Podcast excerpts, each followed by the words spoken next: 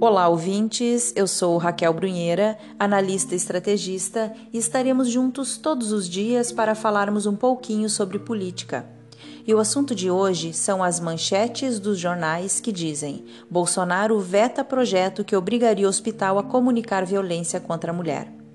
Dentro da matéria de pouco mais de 20 linhas, há a explicação lógica dos fatos, mas o jornalismo conta com a preguiça dos leitores de ler além dos títulos, e o que vemos foi um show de mulheres feministas falando tanta bobagem que só prova o quanto estão movidas pelo ódio e que deixaram suas razões na bolsa. Não leram ou se leram, não tiveram a capacidade de interpretar. Eu não irei usar a justificativa do governo eu vou convidar essas mulheres a pensar. Você, mulher, empoderada como eu, deve saber que existem muitas de nós que ainda dependem do companheiro para sobreviverem, ou que estão vivendo relações doentes com total dependência emocional. Incluo aqui os casais gays, porque o índice de violência doméstica entre casais homoafetivos é alarmante, embora muitos nem entrem nas estatísticas porque são considerados vias de fatos por serem cometidos por indivíduos do mesmo sexo. Mas seguimos. Você realmente acha que uma mulher submissa e agredida iria procurar um hospital para curar suas dores físicas se soubesse que os médicos seriam obrigados a denunciar o companheiro dela para a polícia?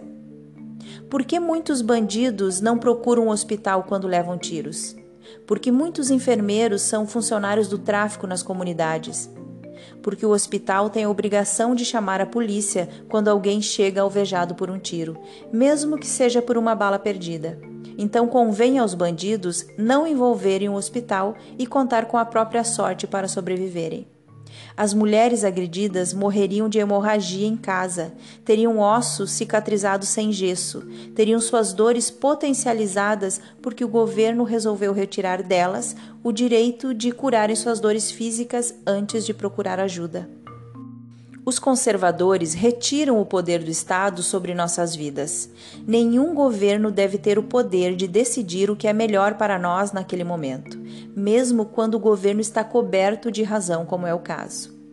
Ele não pode ser maior do que a nossa decisão pessoal. Me surpreende ver militantes de esquerda não compreenderem essa lógica, sendo que é a mesma lógica que eles aplicam ao uso de drogas, por exemplo.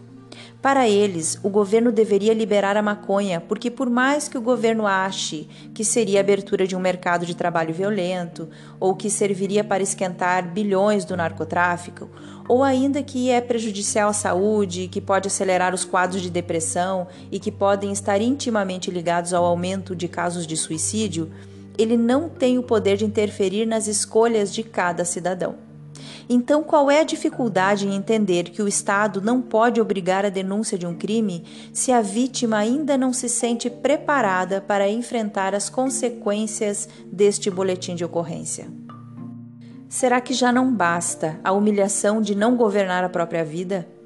De apanhar gratuitamente? Querem retirar dessas mulheres agredidas o direito de procurar ajuda médica, Estão realmente pensando nas vítimas de relacionamentos abusivos ou estão querendo fazer das dores delas uma bandeira política? Quem trabalha em hospitais conhece como isso funciona. Sempre há uma desculpa. Ah, eu caí no banheiro, bati o olho na porta do armário da cozinha, entre tantas outras narrativas que elas criam para justificar o inferno em suas vidas mas há enfermeiros e psicólogos que podem ajudar nesse doloroso e demorado processo de desconstrução do machismo e da violência doméstica. Somos privilegiadas por sermos donas de nossos caminhos e, mesmo assim, corremos o risco de encontrarmos uma relação que afete o nosso psicológico. Quem nunca? Não somos infalíveis e nossa amiga também não não cobre de uma mulher machucada a força de ser uma militante política que eu e você, mulheres livres, temos. Elas mal conseguem manter-se vivas, não têm forças para carregar nossas bandeiras. Acertou o governo e acertou a ministra Damares na condução desse assunto. Inclusive, o Ministério da Mulher, da Família e dos Direitos Humanos tem feito um trabalho importante, sendo, ao meu ver, a pasta que mais tem conquistado avanços no atual governo, junto com o Ministério da Infraestrutura. Enquanto o Congresso, a oposição e os movimentos sociais tentam atrapalhar a economia e a justiça, Damares Alves e Tarciso de Freitas fazem um trabalho irretocável. Sem alardes.